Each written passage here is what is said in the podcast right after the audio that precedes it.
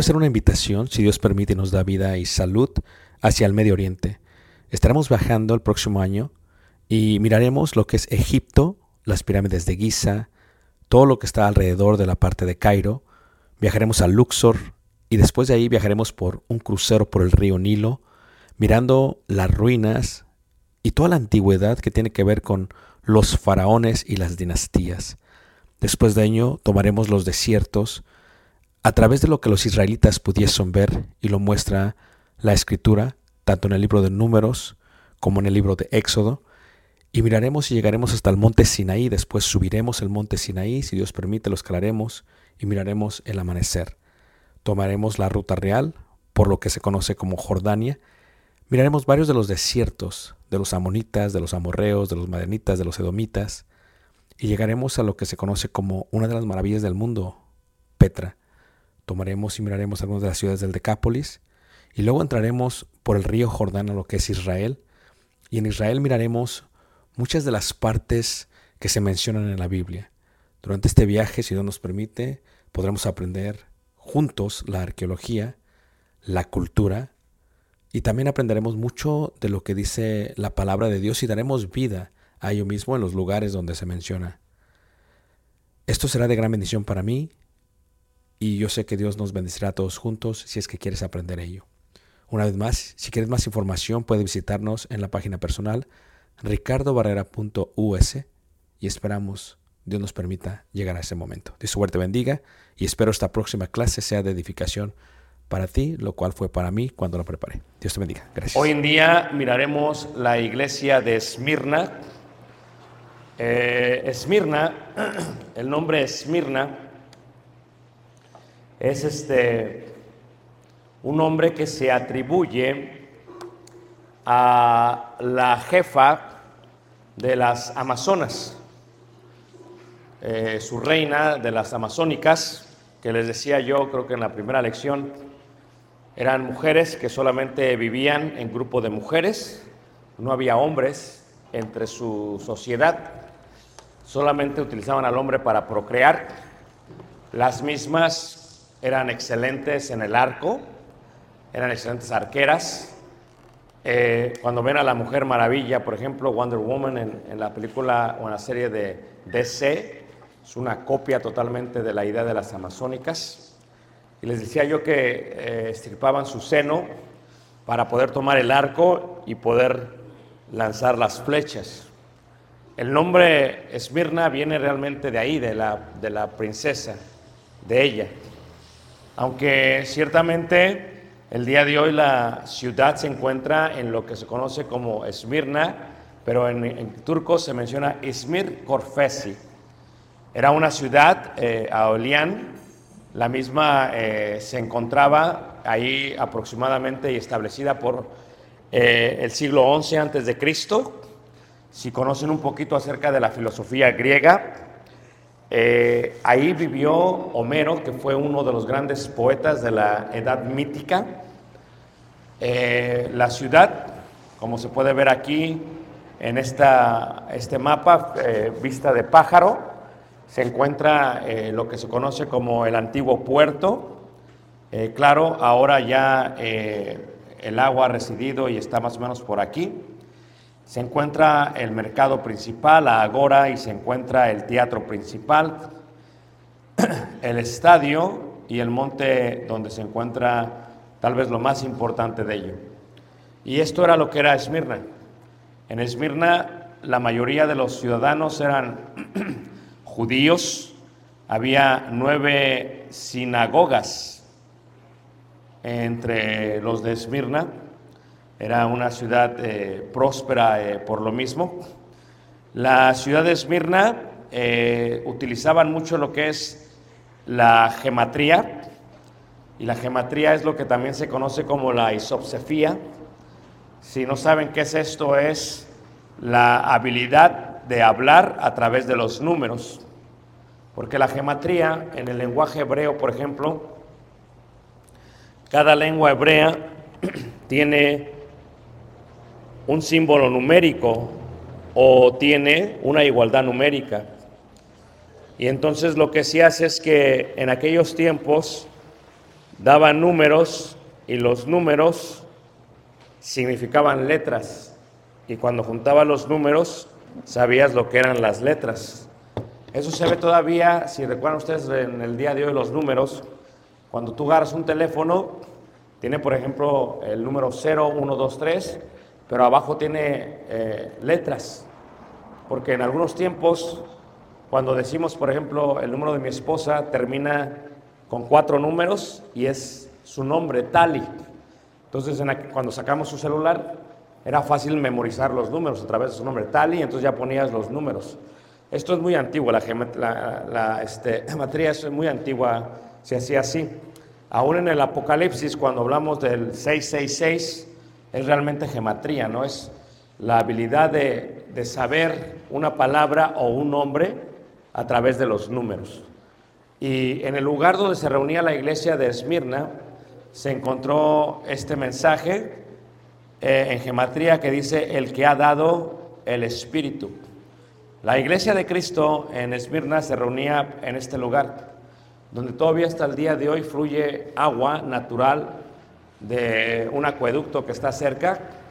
Y los cristianos lo hacían así porque como había y, se escuchaba el agua constantemente, cuando cantaban lo hacían en voz baja para que no se escuchara y no supieran que se estaban reuniendo.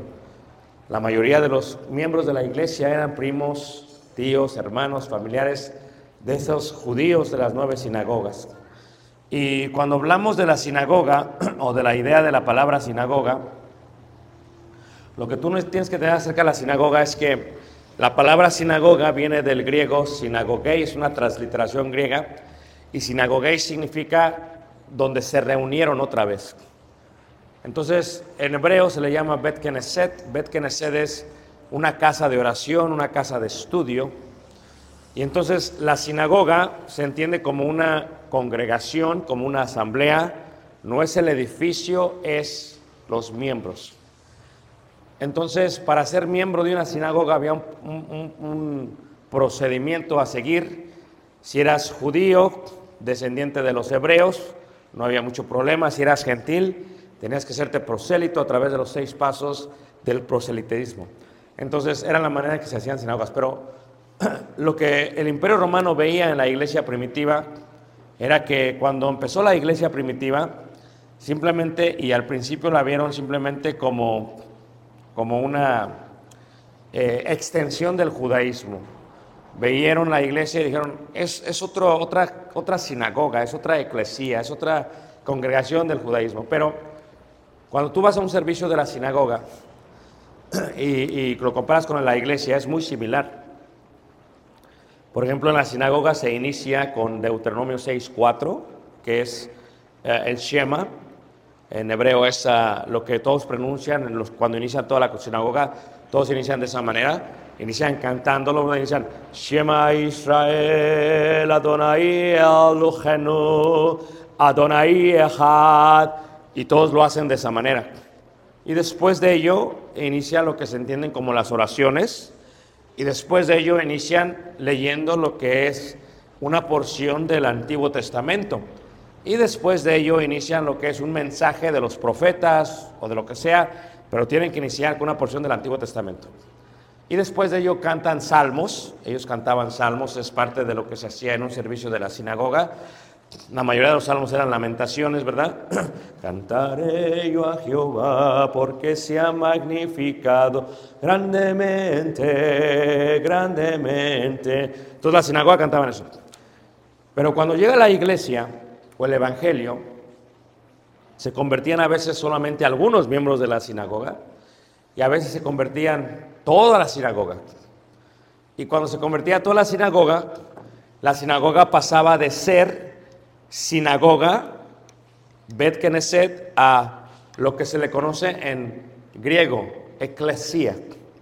Sinagogei es en griego también eclesia. ¿Y qué es eclesia? Eclesia es congregación. Pero empezaron a llamarse eclesia. ¿Pero eclesia de qué? Eclesia del Mesías. En griego es eclesia, eclesia tu Christus. Lo que se traduce como iglesia de Cristo. Entonces, cuando vieron los servicios, lo que era diferente de la sinagoga a la iglesia, lo que marcaba la diferencia era la cena del Señor. Porque la cena del Señor era hacer memoria del cuerpo y de la sangre de Jesús. Y todos los romanos escucharon de esta práctica nueva de las sinagogas, porque inicialmente pensaban que eran judíos, y dicen, no, es que esta ya no es una sinagoga, esto es algo diferente. Y decían, es que estos están comiéndose el cuerpo humano, porque dicen que comen el cuerpo de Cristo y toman la sangre. Entonces ellos lo vean como canibalismo. Entonces, ¿qué sucedía? Que el imperio vio ya a la iglesia de Cristo no como una sinagoga, porque ellos permitían que hubiese sinagogas, pero lo que no permitían era una nueva religión. Y por lo tanto dijeron, ya no se va a hacer esto, no va a haber nueva religión, y empezaron ellos a perseguir a la iglesia primitiva. Entonces, para perseguirlos, una de las formas que lo hacían, les decía yo en la primera lección, es que los, eh, los eh, romanos lo que hacían es que establecieron por todos lados lo que se conocía como eh, lo que es eh, la adoración al templo de Trajano. Y este es, el, por ejemplo, el templo de Trajano, esto que están aquí. Y lo que tenían que hacer todos los ciudadanos de la ciudad, tenían que llegar y tenían que decir, creemos que el emperador es Dios. Y entonces para un cristiano decía, no, o sea, solamente hay un Dios, solamente hay un Señor y su nombre es Jesucristo. Y eso les empezó a causar problemas, persecución. Pero ¿qué pasó? Que como muchos de los miembros de la iglesia eran judíos antes y ahora eran cristianos, ¿cómo saber quiénes eran los cristianos?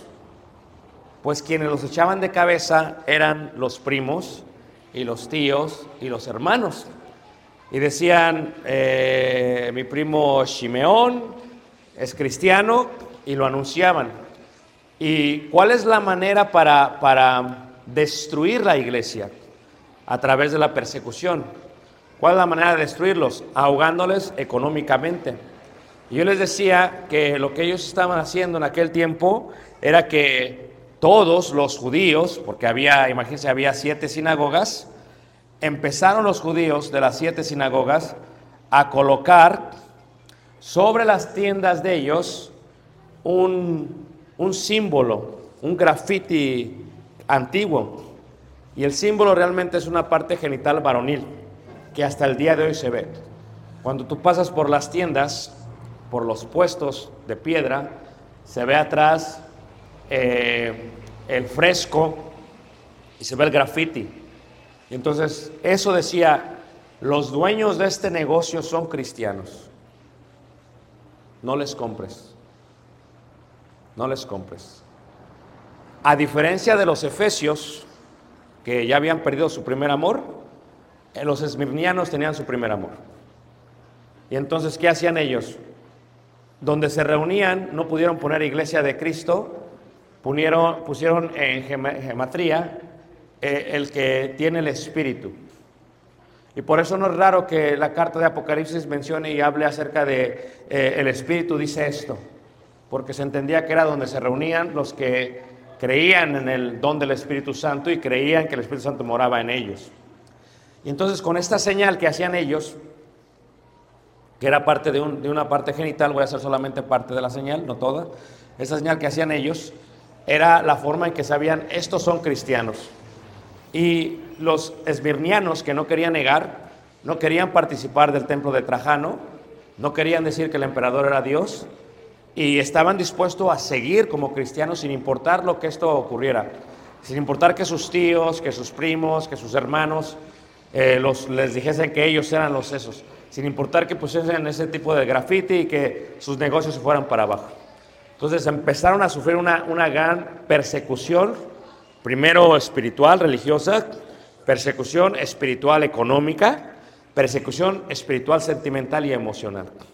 Además, cuando Pablo habla a los romanos, por ejemplo, en la carta de Romanos, cuando Pablo habla de esto, podemos ver qué era lo que sentía un, un cristiano que fue judío en aquellos tiempos. Si tú ves, por ejemplo, la carta de Romanos, en el capítulo 10, Pablo muestra su dolor, Pablo muestra su sentir. Romanos 9, perdón, dice ahí, versículo 1. Porque cuando uno se convierte al cristianismo, si viene del catolicismo o si viene de otra religión, lo primero que hacer es que hay un cierto tipo de, de presión. A veces hasta tu madre te dice y tu padre, ya no estás en el testamento, ya te vamos a sacar. A veces cambian, si, te, si tú eras empleado y eras el futuro dueño de, una, de un taller de mecánicos, tu papá ya, ya no eres, eh, eh, es más, te corrían. Porque para ellos, para nosotros, negar la fe de los padres era algo muy grande. Y para ellos negar el judaísmo era algo muy grande. Entonces, Pablo muestra en 9, Romanos 9.1, dice, eh, verdad digo, en Cristo no miento, y mi conciencia me da testimonio en el Espíritu Santo, que tengo gran tristeza y continuo dolor en mi corazón, porque deseara yo mismo ser anatema. ¿Qué es anatema en eh, arameo? Maldito. Dice, ¿por qué? Porque el judío decía, si tú ya no sigues la ley de Moisés, eres un maldito y vas a morir porque maldito todo aquel que pone en un madero. Entonces, eres un anatema. Entonces dice Pablo, ojalá fuese anatema lo que está diciendo, porque deseara yo mismo ser anatema, o sea que deseara yo mismo que lo que ahora predico, que es el Evangelio, fuese una mentira. Deseara yo mismo que lo que estoy predicando no fuese la verdad. Y no fuese la verdad, ¿por qué? Dice, separado de Cristo por amor a mis hermanos los que son mis parientes según la carne, que son israelitas, de los cuales son la adopción, la gloria, el pacto, la promulgación de la ley, el culto y las promesas, de quienes son los patriarcas y de los cuales, según la carne, vino Cristo, el cual es Dios, sobre todas las cosas, bendito por los siglos que. Amén. Y entonces los hermanos estaban realmente sufriendo persecución eh, emocional, sentimental y de parte de sus hermanos. Entonces tienes nueve sinagogas, toda la ciudad es casi judía, y tienes la iglesia de Cristo que está comenzando. Ahora, tienes nueve sinagogas y ellos marcan, se burlan de ellos, y tienes esta presión económica. Yo siempre he dicho esto, no es lo mismo ser pobre y luego ser rico, que ser rico y luego ser pobre. Hay una gran diferencia más. No lo mismo tampoco tener dinero que estar en manos del dinero. Esto es, el cristiano teniendo dinero no hay problema, pero el cristiano en las manos del dinero hay un gran problema, porque nosotros somos movidos económicamente por ello. Y muchos de nosotros, por, no sé, unos 10 pesos más, 100 pesos más, hacemos acuerdos con gente que es injusta y que puede manchar nuestro testimonio. Eso no eran los esmirnianos. Ellos, Esmirna era poderoso. Era, era un pueblo, era una iglesia que aunque era pequeña, aunque estaban empobreciéndose rápidamente, tuvieron mucho dinero y se les, ya no tenían, ellos siguieron adelante. Nos dan un gran ejemplo. Entonces cuando tú lees esta parte de, la, de, Apocalipsis capítulo 2, del versículo 8, dice, escribe al ángel de la iglesia en Esmirna. El primero y el postrero, el que estuvo muerto y vivió, dice esto. Yo conozco tus obras y tu tribulación y tu pobreza, pero tú eres rico. O sea, Jesús habló acerca de los ricos y dijo claramente que es imposible que el rico entre al reino de los, ¿qué? de los cielos. ¿Por qué? Porque cuando uno es pobre, la pobreza no siempre es símbolo o definición de humildad. Porque puede haber un pobre muy soberbio y puede haber un rico muy humilde. Pero lo que sí hace la pobreza en nosotros es que nos hace depender completamente de Dios, enteramente de Dios. Y cuando uno está dispuesto a perder su oficio, su negocio, por la honra y gloria de Dios, eso es lo que Dios pide de uno. En el caso de ellos, ¿recuerdan ustedes en Hechos capítulo 19? Había unos hombres que hacían templecillos de la diosa Diana y que cuando vino Pablo y empezó a predicar, pues les empezó a afectar. ¿Y cómo les afectó? La gente dejó de comprar porque estaban huyendo de la idolatría y les afectó en forma monetaria. Así no eran los esmirnianos. Ellos tenían el, el, el, objetivo de glorificar a Dios aunque no tuviesen nada. Entonces, Jesús les dice, les manda la carta a través de Juan y dice, yo conozco tus obras, yo conozco tu arduo trabajo, yo conozco tu tribulación, sé lo que estás pasando. Dices tú que eres pobre, pero luego entre paréntesis, en las reglas de la ortografía, indica algo que se dice pero no se dice. Y tu pobreza, pero tú eres rico. Y luego dice, y la blasfemia de los que se dicen ser judíos y qué, y no lo son, sino la sinagoga de quién? De Satanás. Ahora, ¿puede haber una sinagoga del diablo? Eso es lo que está diciendo ahí. Esto es, todos estamos sentados en este lugar, pero no todos somos de la sinagoga de Cristo o de la iglesia de Cristo.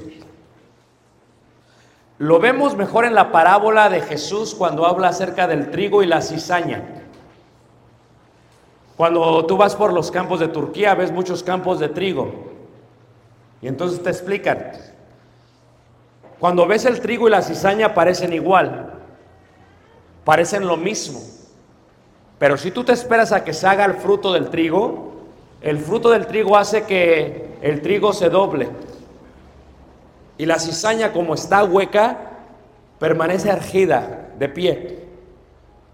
Y ese es el símbolo de la soberbia y el símbolo de la humildad.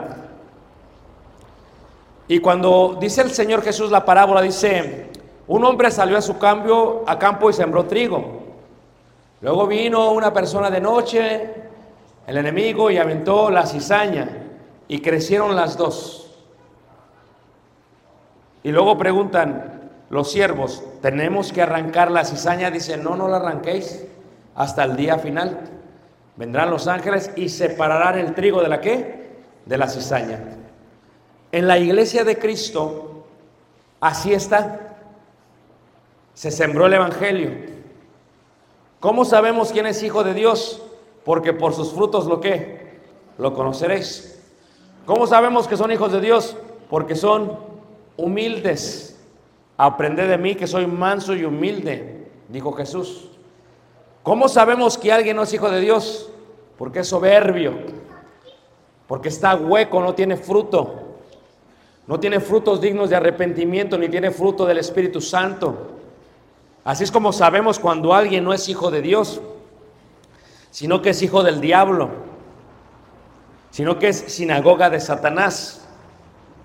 ¿Por qué el hijo del diablo se sentará entre nosotros? ¿Por qué se le permite sentarse entre nosotros? Y hay hermanos que dicen, no hay que arrancarlo, ya hay que sacarlo, déjalo. ¿Por qué? Porque a veces uno aprende del mal, de lo malo. O sea, como decían los filósofos griegos, ¿verdad? Eh, aquellos de la secta de eh, los Eliatas decían, ¿cómo sabes qué es bueno si no sabes lo que es malo? ¿Cómo yo sé lo que es ser una mala mujer si no está Jezabel en la iglesia? ¿Cómo yo sé qué significa perder el primer amor si no hay un Efesios en la iglesia? ¿Cómo yo sé que es una persona que es coda y carnal si no hay un Corintios en la iglesia? ¿Sí ves? O sea, eso te enseña algo. Te enseña que lo malo es malo y lo bueno es bueno. Y Dios permite que dentro de la iglesia de Cristo esté la sinagoga de Satanás. ¿Quiénes son esos? Yo lo leía en la primera carta de Corintios capítulo 5 y veíamos el día de ayer y hablábamos de ello. Primera de Corintios capítulo 5 dice, dicen que son judíos, pero dice Jesús, no lo son. Porque ¿cómo sabemos que alguien es cristiano? Sabemos que es cristiano porque tiene y vive una vida arrepentida. Sabemos que es cristiano porque da fruto del Espíritu Santo. Sabemos que es cristiano porque es humilde. Sabemos que es cristiano por todas estas cosas. Pero ¿qué pasaría si es terco, aferrado, soberbio? Y en su mente él dice que no es cristiano. Dice ahí 1 Corintios 5, versículo 11, más bien os escribí que no os juntéis con ninguno que llamándose, ¿qué hermanos? Hermano, hermano.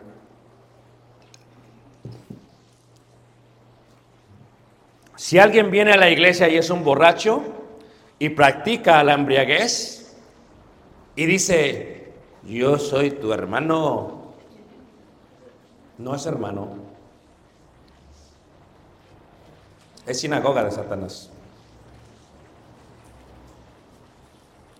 Si alguien se llena los bolsillos de, de robo, es ladrón y se sienta, no es hermano,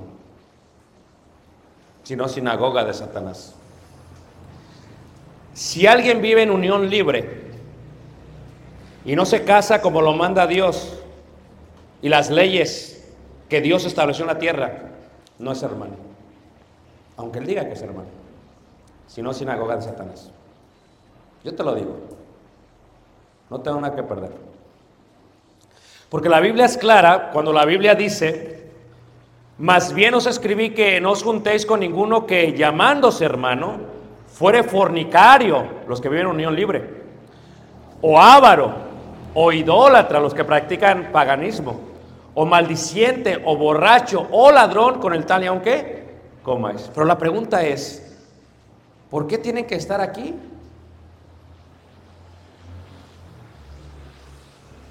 Los esmirnianos, la iglesia de Cristo en Esmirna tenía ese problema. Dentro de la iglesia habían colocado judíos que no guardaban la ley de Cristo y que le decían a los romanos, estos son cristianos, tal y como pasa en el país de Cuba. Tú sabes que todos los cubanos están aquí, no porque Cuba no sea hermosa y fructífera. Cuba es hermosa, tiene mucha tierra, es hermoso el lugar, el país. Pero una vez yo estaba predicando y acabando la predicación me senté y sentó al lado uno mío. ¿Cómo estás? ¿Cómo te va en Cuba? Ah, está caliente, caliente. Más que Tapachula, ¿eh? Y me dice, ah, ¿y cómo te ha eh, tratado Cuba? Muy bien, gracias a Dios, muy bien. Fíjese que ayer estuve acá, en La Habana, y, y a, a dice, sí, Antier estuviste acá, ayer acá, hoy aquí, mañana acá y pasado acá. Ya tenía todo mi itinerario. Y dije, ¿de cómo sabe? Y luego estamos tomando café, ese café como el que me trajo el hermano de la montaña. Bueno, ¿eh? te, te. Y me dice un hermano, hermano, ese no digas nada, no digas nada. ¿Por qué? Usted no diga nada, chico, cae la boca. ¿Pero por qué? Porque ese es del gobierno, dice. ¿Y no se bautizó? Sí. ¿Pero está qué? ¿Está qué, manos? ¿Sí ven? Y ustedes se quejan de México, hermanos. No, hombre. Ahora, fíjate. La sinagoga de Satanás es aquella que está en la iglesia, pero que no se sujeta a la ley de Dios. Es más, en la carta de Romanos, ahí mismo en el capítulo 8, nos damos cuenta que una de las señales para sujetarnos a la ley de Dios, Romanos 8, versículo 5, porque los que son de la carne piensan en las cosas de la carne. So, yo estaba desayunando con una hermana y me dice, mi hijo es cristiano. Mire qué bien. Pero es de, esos son de los que bailan. Ya, caray, ¿cómo de los que bailan, hermana? Sí, eh, baila. En la iglesia dicen, no, no, se van a bailar. Se van a sus conciertos.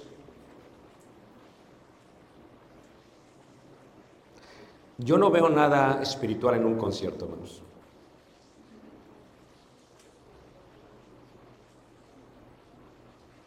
Tampoco veo nada espiritual en un baile. ¿Crees que estoy siendo estricto? No. ¿Tú te imaginas a los apóstoles en el concierto? ¿O te los imaginas bailando? No. Esto no es cultural, es espiritual. Y dice, porque los que son de la carne piensan en las cosas de la carne. Está el hermano de allá. Escuche y escuche a los ángeles. Pero los azules. Y luego sigue diciendo ahí, porque los que son del Espíritu en las cosas del Espíritu, porque el ocuparse de la carne es qué, manos? Muerte. So, un borracho, hermanos, se ocupa en las cosas de la carne. ¿Sabes cómo lo excusan algunas personas? Es que es débil en la carne. Sí, sí es débil, no, es carnal. Yo entiendo que se acaba de bautizar, pero tiene ya ocho años, todavía es débil en la carne, por favor. O sea, esto es algo común. La Biblia es clara. Y luego sigue diciendo, ahí en adelante dice en el versículo 14, porque, los que, porque todos los que son guiados por el Espíritu de Dios, estos son hijos de quién? ¿De Dios? O sea que hay hijos de Dios y hay hijos que no son de Dios.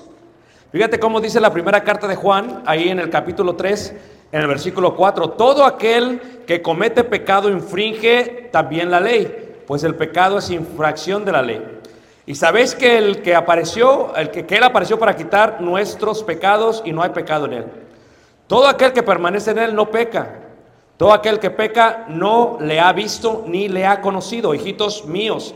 Nadie os engañe, el que hace justicia es justo como él es justo. El que practica el pecado es del diablo. Porque el diablo peca desde el principio.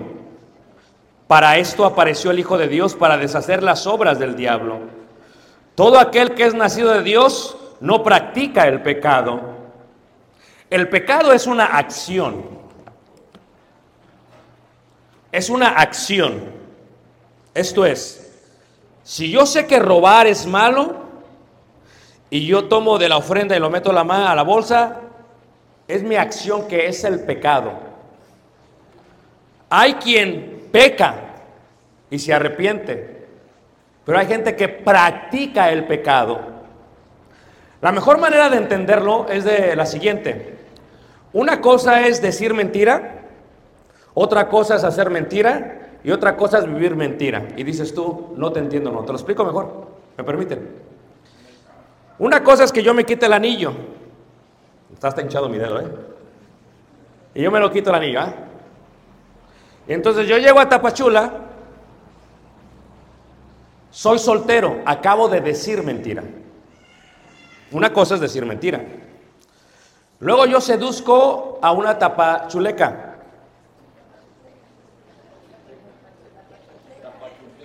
Tapachuleca, perdón. No, tapachuleca, estoy, no estoy. Chulenova. Chuleca, tapachulteca. Disculpen, hermanos. Disculpen, hermanos. Y yo me presento como soltero y salgo con ella. Ahora estoy haciendo una mentira. ¿Sí ven la diferencia? Me caso con ella, con una tapachulteca, tapachuleca, tapachulteca. Me caso con ella. Pero se despertó el hermano, me dice, ¿qué pasó? ¿Qué pasó? Y me caso con ella y vivo con ella, ahora estoy viviendo una mentira. Tienes que ver la diferencia. El que practica, o sea, no estoy diciendo yo, no estoy casado. Yo lo vivo. Eso es diferente, hermanos. Y no soy humilde para aceptarlo. A mí nadie me va a hacer cambiar. Yo así soy, así me voy a quedar, así me voy a morir. Eso es soberbia, hermanos. Y Dios resiste a los soberbios. No he venido a Tapachula solamente para dar una predicación, hermanos. Dios me trajo aquí con un propósito. Yo siempre lo creo así. Hubo muchas cosas que estuvieron en el camino.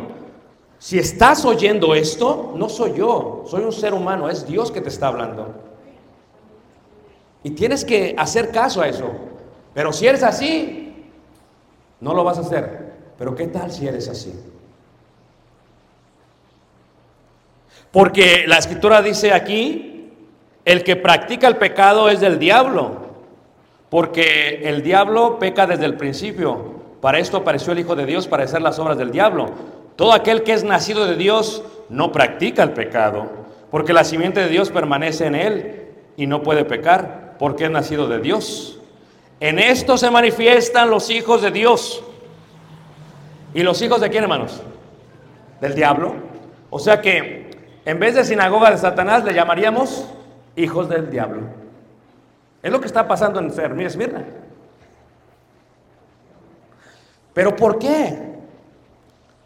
Quien nos atormenta a los hijos de Dios, fíjate, quien estuvo detrás del rey David fue Saúl. Los problemas que tú tienes como cristiano, la mayoría son de un hermano o una hermana. Válgame la redundancia. Ya tenemos problemas afuera, todavía tener problemas adentro, que no es cierto, no, hermanos.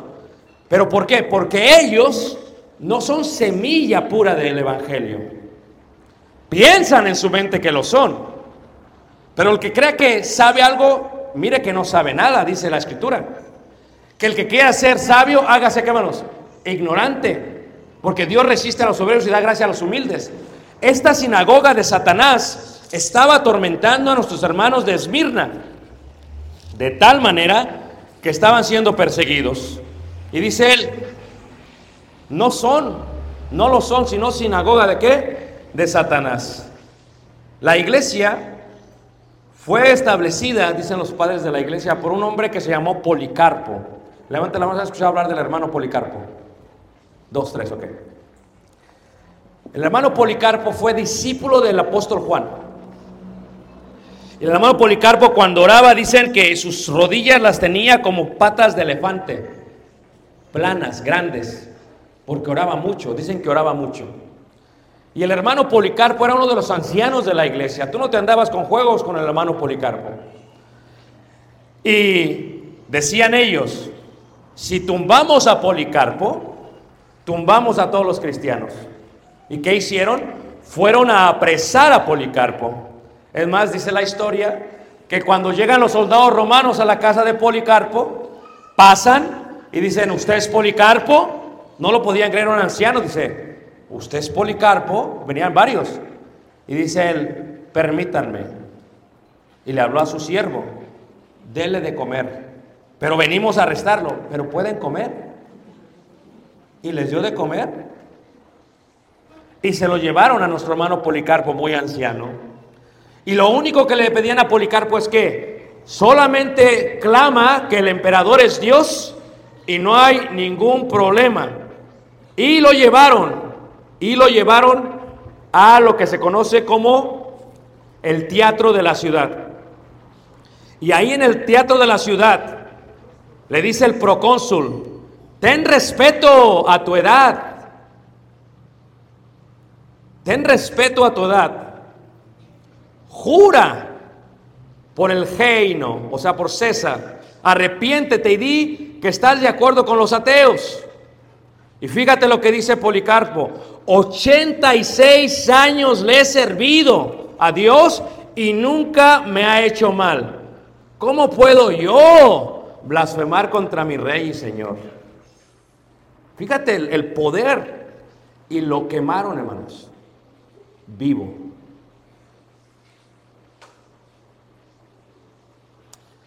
Ese tipo de cristianismo se ha perdido el día de hoy.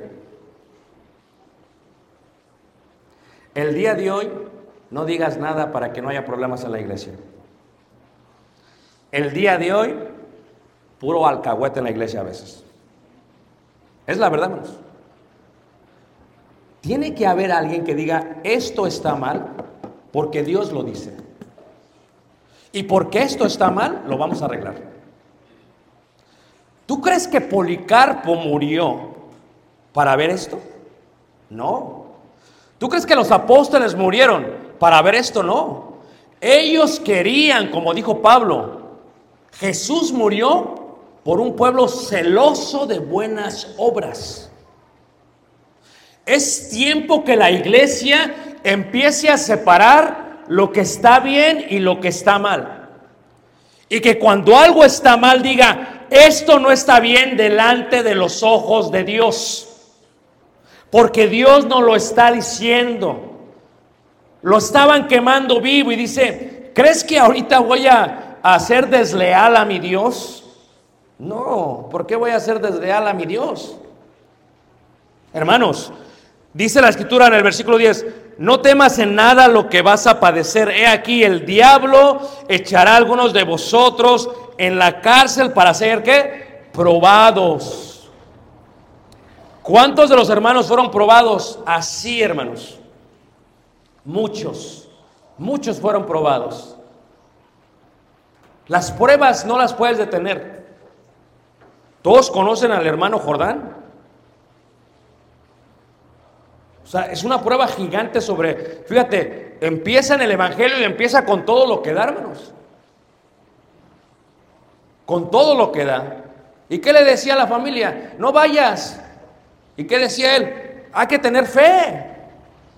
Yo quiero que tú entiendas el concepto de la fe y el concepto de Policarpo y el concepto de los hermanos en Esmirna, hermanos. Vamos a ser probados. Tú sabes que, dice, seráis probados por 10 días, dice. Sé fiel hasta cuándo, hermanos. Hasta la muerte y te daré la, la corona, ¿qué? De vida. Porque la corona, hermanos, de la, del griego Estefanos, la corona, se le da solamente a los que vencen. Y estaba conectada totalmente con las Olimpiadas. Estaba la corona conectada con los reyes. Y estaba conectado con, también con los que eran eh, gladiadores. A la de los reyes se le llama la corona de justicia. A la, a la de los eh, a los de los de los olimpiadas se le llama la corona eh, incorruptible. Y a los de los gladiadores se llama la corona de la vida. ¿Ve la diferencia? Es propósito. La de las Olimpiadas dice que es una corona incorruptible o corruptible. ¿Por qué? Porque como la hacían de laurel, ganaban aquellos que jugaban atletas, la ponían en su casa y se empezaba a corromper. Es una corona corruptible, dice Pablo. Yo corro, no como a la aventura. Yo golpeo, no como al aire, sino que golpeo mi propio cuerpo para ver si me hago de esto.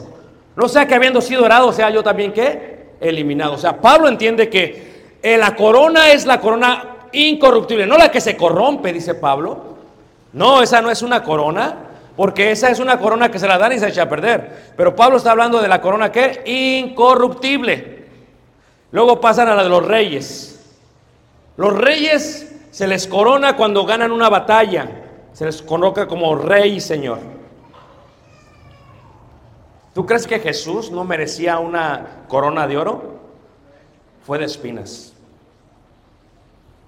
¿Crees que no merecía morir bien? Fue en una cruz. Yo le decía a los hermanos, tomaban hermanos, ¿verdad? El hisopo y le ponían lo que es la esponja. ¿Lo han visto en la Biblia? ¿Sabes para qué la esponja, hermanos? Para limpiarse en el baño. Así humillaron a tu rey. Así humillaron a nuestro Señor. Tú me estás diciendo, por favor, ¿todavía están preocupados si eso no es matrimonio? Háganme el favor, hermanos. ¿De qué estamos hablando? Lo bíblico es bíblico, hermanos. No lo puedes mover. El que hace la palabra de Dios permanece para siempre. ¿Tú crees que no fue humillado el Señor Jesús? ¿Tú crees que Pablo no fue humillado cuando lo mataron en la cárcel eh, allá en Roma? Dice Pablo, estoy próximo dice, para ser. Dice, ya se me va a acabar la vida. Pero luego viene la corona de vida, es la que habla aquí. ¿Sabes por qué le llama corona de vida? Porque la mayoría de los cristianos de Esmirna los quemaron vivos dentro del teatro. El mismo lugar donde vivían y peleaban los gladiadores fue donde murieron ellos. ¿Y sabes qué le da al gladiador? ¿Sabes qué se le da? La corona de vida. Porque el gladiador cuando vence al otro, ¿qué hace? Lo mata. Su corona es vida. Pero ¿sabes qué estaban haciendo los cristianos, hermanos? Como Policarpo. Estaban muriendo por la vida eterna. ¿Qué sintió nuestro hermano cuando se lo llevaron?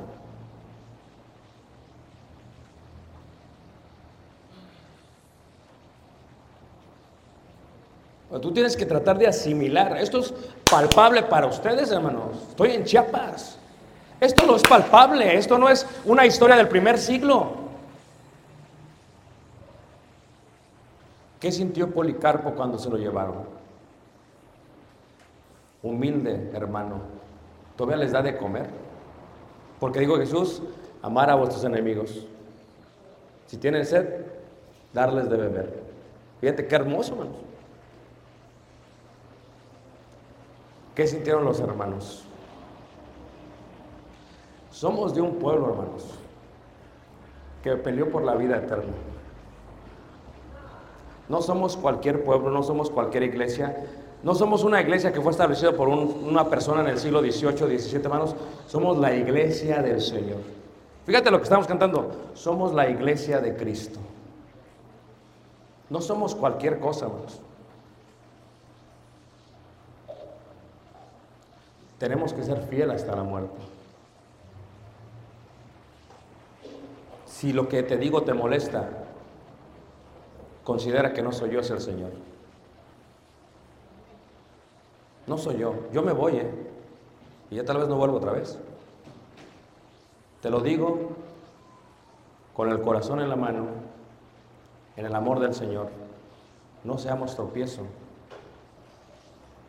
ni a los judíos, ni a los gentiles, ni a la iglesia del Señor.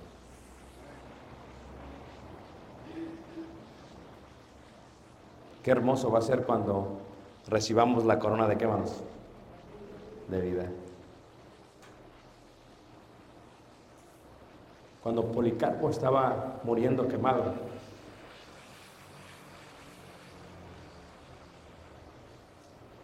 empezó a recitar palabra de Dios. Él había aprendido del apóstol Juan.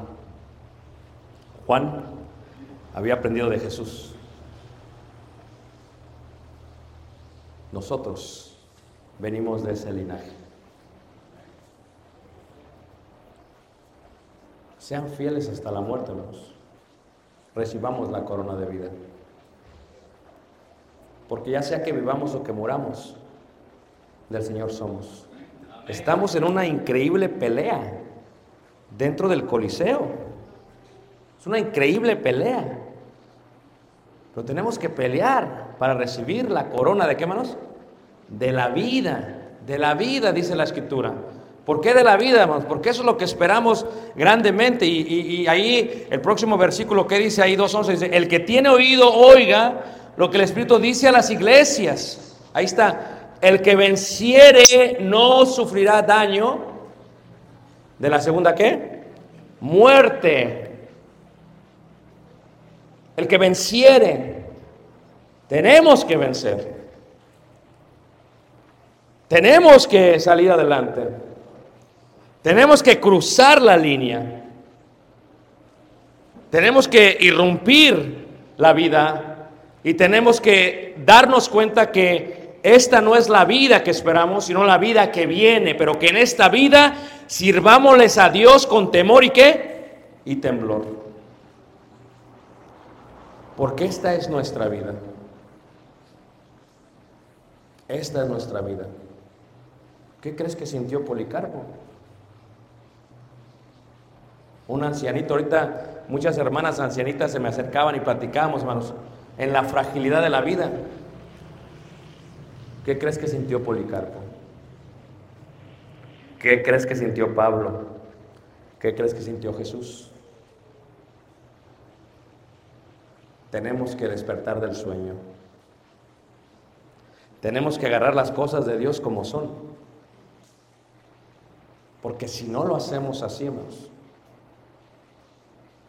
tal vez somos nosotros la sinagoga de Satanás.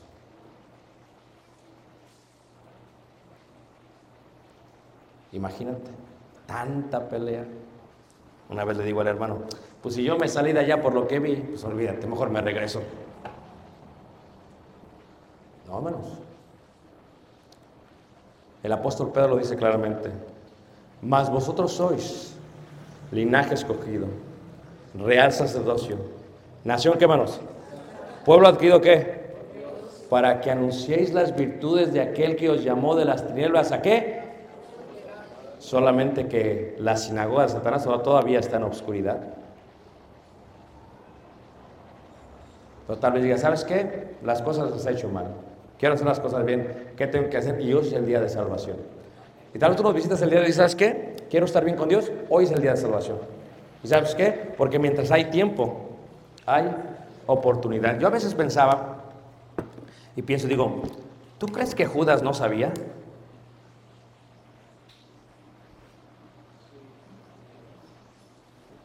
Porque los otros eran más sinceros. En la cena dicen, ¿seré yo, Señor? Fíjate, ¿seré yo, Señor? Y Judas estaba. Fíjate, Judas. Uno de ustedes me va a entregar, el hijo de maldición y Judas. Me hablarán a mí. ¿Sí? Es increíble, hermanos. No hay ciego, o peor ciego que, que no quiera qué, que no quiera ver. La Biblia es clara, hermanos.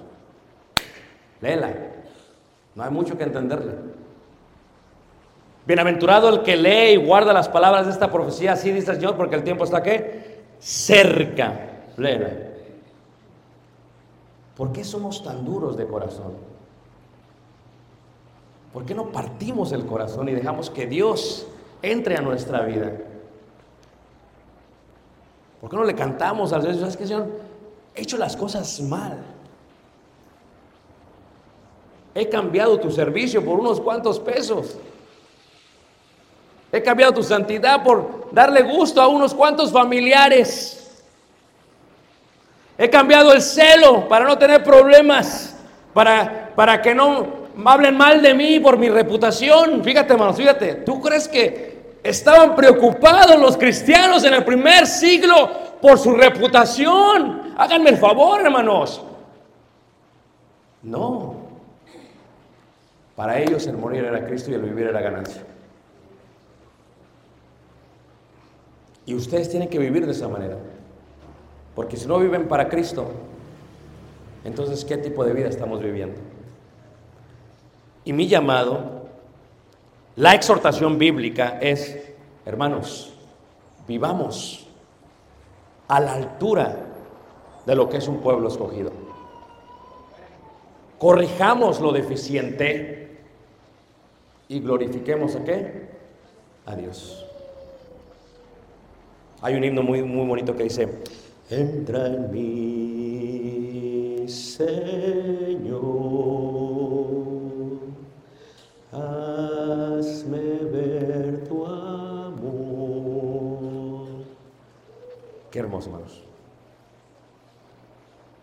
Muestra, Padre, tu voluntad. Rompe mi corazón, mi corazón tan duro es. Qué duro es el corazón, hermanos. La gente no entiende, hermanos.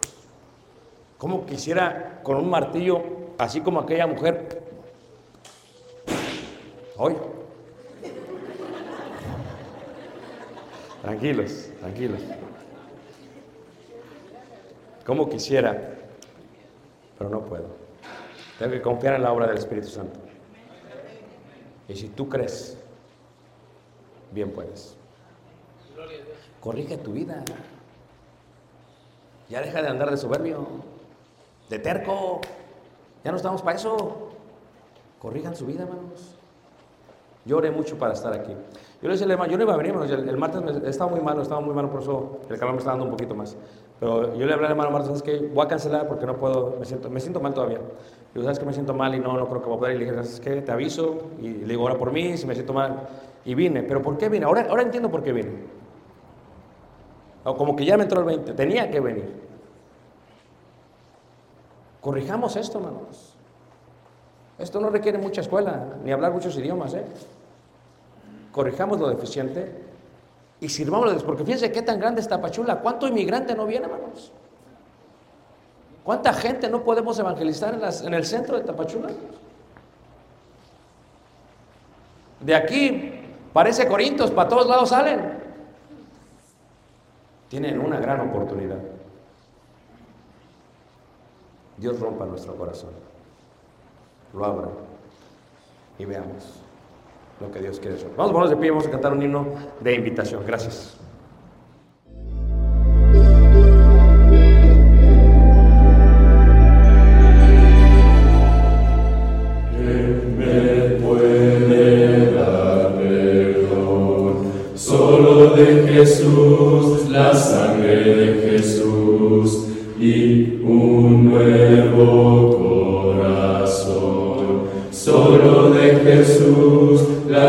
Madre de Jesús, que nos esperó